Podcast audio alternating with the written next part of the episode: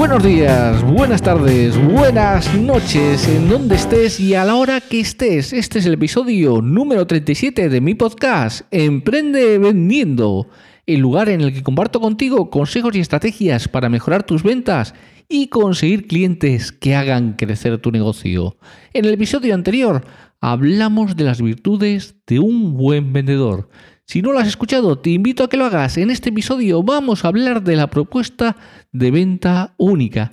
¿Estás listo? Mi nombre es Ángel Sainz y quiero que en estos minutos que dura este episodio estés atento y tomes buena nota de todo lo que tengo que contarte para que lo apliques y avances en tu negocio. ¡Comenzamos!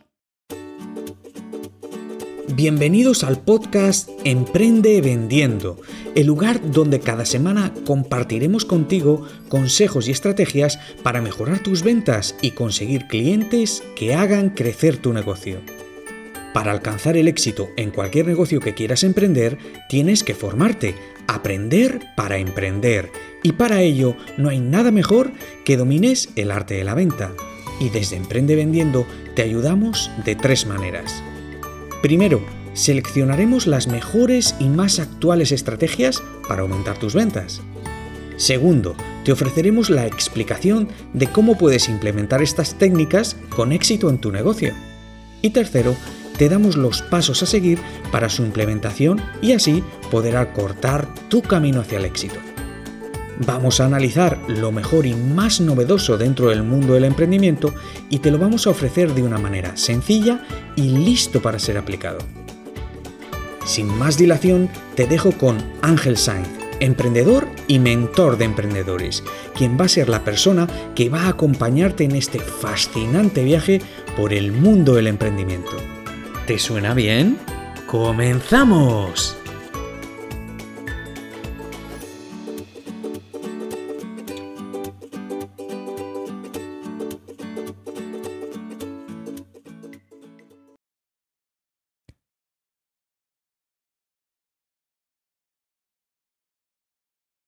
Antes de que pueda comenzar a vender su producto o su servicio a otra persona, debe vendérselo a sí mismo. Esto es especialmente importante cuando su producto o servicio es similar a los que lo rodean. Muchas empresas no son únicas. Solo mire a su alrededor. ¿Cuántos minoristas de ferretería, instalaciones de aire acondicionado, electricistas son realmente únicos? La clave para una venta eficaz está en las soluciones en la que los profesionales de la publicidad y el marketing denominan propuesta de venta única. A menos que pueda identificar qué hace su negocio único en un mundo con muchos competidores y que realmente es muy homogéneo, no podrá orientar sus esfuerzos de venta con éxito. Identificar su propuesta de venta única requiere un profundo examen de conciencia y creatividad. Una forma de comenzar es analizar a la competencia, cómo lo están haciendo otras empresas, cómo están poniendo delante del cliente su propuesta de venta única. Esto requiere un análisis cuidadoso de los anuncios y de los mensajes de marketing. Si analiza lo que dicen, cómo lo dicen y qué venden, no solo las características de sus productos o servicios, puede aprender mucho sobre cómo las empresas se distinguen de sus competidores. Y esta es la clave esencial.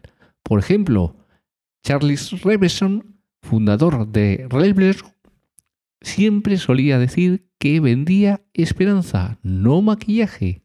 Algunas aerolíneas venden un servicio amigable, mientras que otras venden un servicio a tiempo. Otros venden lujo, mientras que Walmart vende gangas.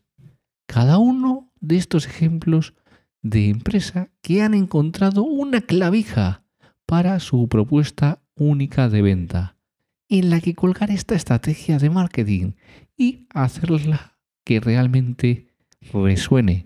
Mediamar, pues eh, ha hecho en la gente también esa cuestión de precios bajos, de gangas, y eso ha resultado muy, muy eficaz porque hay muchísima gente que ya le ha calado en la cabeza esa propuesta única de venta y acude a esa eh, gran superficie.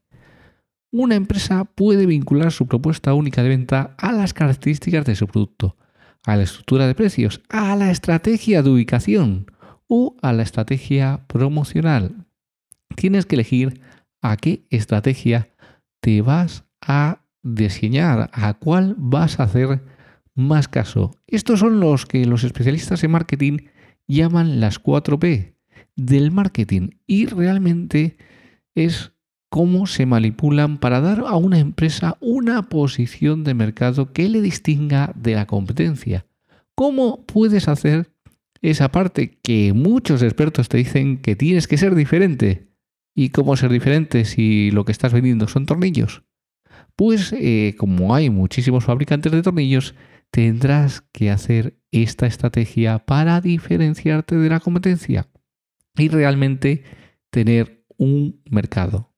A veces una empresa se centra en una vinculación en particular que también impulsa la estrategia entre otras áreas. Tienes que tenerlo muy muy en cuenta. Un ejemplo clásico son las medidas y medias de Hans Helsing. En la época en la que las medias se vendían principalmente en los grandes almacenes, Hans abrió un canal de distribución para las medias y tuvo muchísimo éxito. La idea, dado que las medias eran un producto básico del consumidor, ¿por qué no venderlas donde se vendían otros productos básicos en las tiendas de comestibles? Y así empezó la historia. Todo lo demás lo puedes escuchar en las diferentes podcasts de la historia de cómo se pueden vender las medias y cómo puedes encontrar nichos diferentes.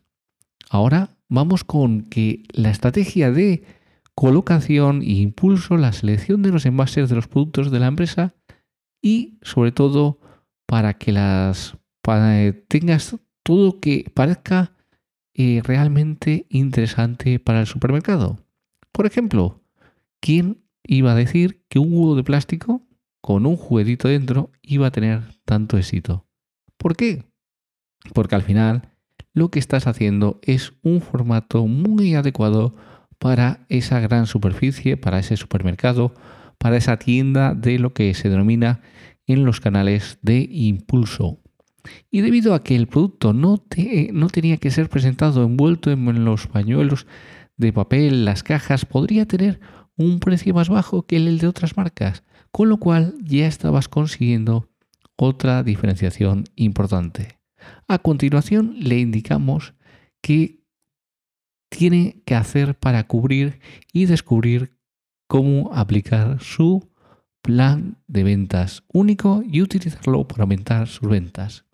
Ponte en el lugar del cliente. Con demasiada frecuencia los emprendedores se enamoran de su producto y servicio y olvidan las necesidades del cliente y olvidan que tampoco las necesidades del cliente son las suyas, las que deciden satisfacer. Y realmente esto es un error. A la que se de sus operaciones diarias y analice cuidadosamente lo que sus clientes realmente quieren. Supongan que tiene una pizzería. Claro que los clientes vienen a tomar una ración de pizza, pero ¿es comida todo lo que quieren? ¿Podría realmente hacerlos volver y otra vez y que ignoren a tu competencia? La respuesta puede ser calidad, convergencia, confiabilidad, amabilidad, limpieza, cortesía o servicio al cliente. Realmente puedes hacer muchísimas cosas para fidelizar a esos clientes, pero eso tiene que estar dentro de tu plan de ventas único, de tu propuesta de ventas única. Así que tenlo muy muy en cuenta. Recuerda que el precio nunca es la única razón. Cuando te dicen eso de no te estoy comprando por el precio, tienes que analizar por qué no te está comprando. Porque la gente no es que tenga una decisión total en el precio. Y eso se ve muchísimas veces. Tú quieres un producto y si realmente lo quieres, si realmente estás interesado en él, da igual el precio que tenga, que antes o después lo vas a conseguir. Con lo cual, el precio no es la variante. Si su competencia lo está ganando en precios, ¿por qué son los más grandes? Debe encontrarse otra característica de la venta. No puedes solo competir con precio, porque si compites solo con precio, lo que estás haciendo es reducir tus márgenes y cuando tú reduces tus márgenes, realmente lo que estás poniendo en riesgo es tu empresa, tu negocio.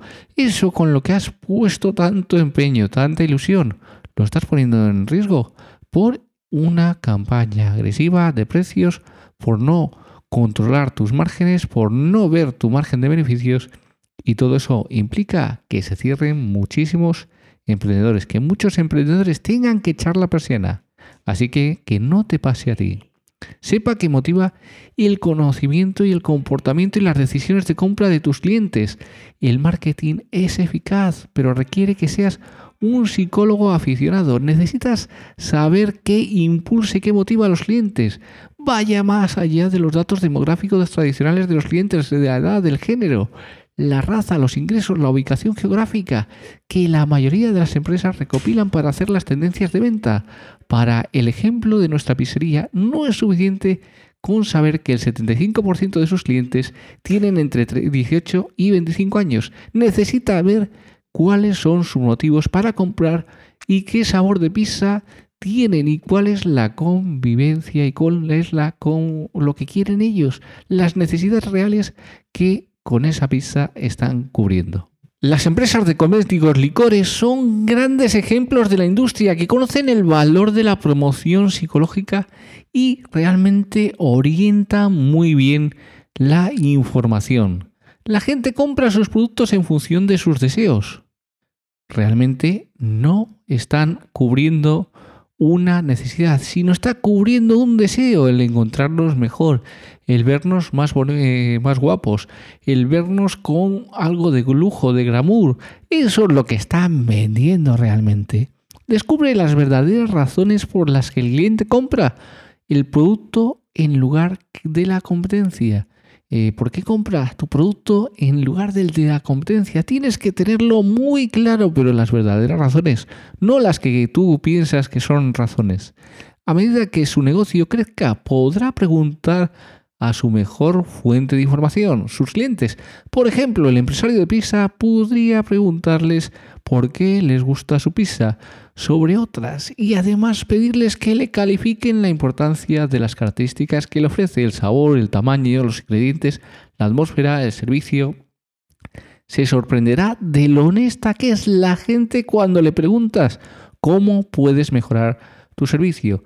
Si su negocio está recién comenzado, no tendrá muchos clientes para preguntar, pero bueno, todavía tiene que ir haciendo esa pequeña cartera de clientes.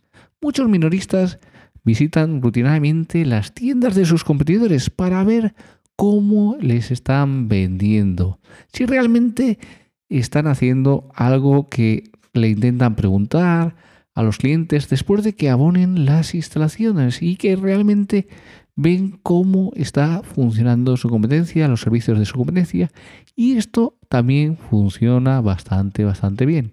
Una vez que haya pasado por este proceso de inteligencia de mercado de tres pasos, debe dar el siguiente paso y es el más difícil, despejar su mente de cualquier idea preconcebida de sobre su producto o servicio y ser brutalmente honesto. Tienes que ser demasiado honesto. Tienes que sacarle todos los beneficios, todos los pros y todas las contras, porque realmente tu producto también va a tener contras. Así que tenlo muy, muy claro. ¿Qué características de su negocio le llaman la atención como algo que lo distingue? Responda a esa pregunta. ¿Qué puede promover que haga que los clientes quieran patrocinar su negocio? También tienes que responder a esa pregunta. ¿Cómo puede posicionar su negocio para destacar su propuesta de ventas única? Responde a estas tres preguntas. No te desanimes. Ser propietario de una empresa con éxito no se trata de un producto o un servicio único. Se trata de hacer que tu producto se destaque incluso en un mercado lleno de artículos similares. Ha llegado el momento del minuto de oro. el minuto de oro, un minuto para una píldora de emprendimiento. En este minuto de oro vamos a ver por qué te tienes que volcar en tu empresa. No existe ni un caso en todo el mundo del emprendedor que haya tenido una idea, la haya planteado en forma de empresa, lo haya abandonado a su suerte y haya vuelto pasado un tiempo para recoger algunos beneficios cuantiosos. Empieza a asimilar que este caso no existe. Y de hecho, ¿para qué querrías que existiría? Si eres un nuevo emprendedor, lo que quieres es volcarte en tu idea 24 horas al día, 7 días a la semana, involucrarte en todos los departamentos, tener el control total de todo lo que está ocurriendo. Porque mucho que des libertad a tus empleados para que hagan el trabajo, tú quieres tener el control, quieres saber lo que está pasando. ¿Qué es esto de que puede sonar un poco obsesivo? Sí, ya lo sé que puede sonar obsesivo, pero es lo que nos pasa a los emprendedores cuando iniciamos un nuevo proyecto. Y tienes que tener claro que una cuestión es la obsesión, pero es la que puede conducirte a la perfección.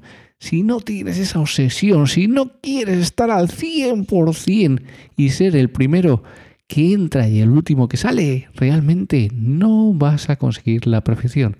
No vas a ir mejorando. Y esta es la cuestión tan, tan interesante. Hasta aquí el episodio del día de hoy. En el próximo episodio voy a hablarte de las 10 estrategias para generar más ventas online.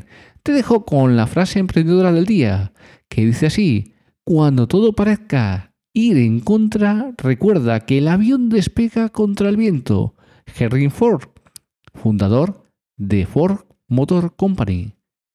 Espero que implementes todo lo que has aprendido y que te sirva para desarrollar y hacer crecer tu negocio. Gracias por acompañarnos. Si te ha gustado el capítulo de hoy, dale a me gusta, comparte y comenta. Así podré llegar a más personas como tú, interesadas en hacer crecer sus negocios. Espero en el próximo episodio. No olvides que allí donde hay una empresa de éxito, alguien tomó alguna vez una decisión valiente.